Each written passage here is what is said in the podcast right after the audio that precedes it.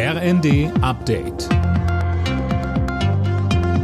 Stündlich neu. Auf den Punkt informiert.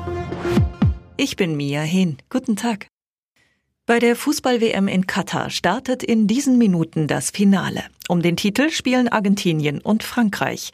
Jana Klonikowski, für die Franzosen geht es dabei um die Titelverteidigung. Ja, und sollten sie heute gewinnen, wären sie das erste Team seit 60 Jahren, das es schafft, den WM-Titel zu verteidigen. Zuletzt gelang das Brasilien und davor einmal Italien in den 30er Jahren. Auf argentinischer Seite ist es für Superstar Messi wohl die letzte Chance, seine Karriere mit dem WM-Titel zu krönen. Der 35-Jährige hat bereits angekündigt, dass dies seine letzte Weltmeisterschaft ist.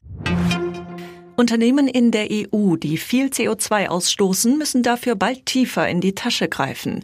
Die Mitgliedsländer haben sich auf eine Reform des Emissionshandels verständigt. Unter anderem soll die Zahl der Verschmutzungszertifikate schneller als geplant verringert werden.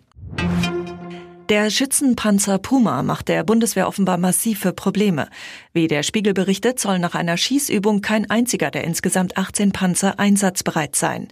Dem Bericht zufolge kann die volle Einsatzbereitschaft der Kompanie erst in drei bis vier Monaten wiederhergestellt werden.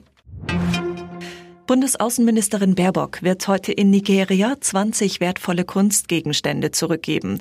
Die sogenannten Benin-Bronzen waren bislang in Museen in Deutschland ausgestellt.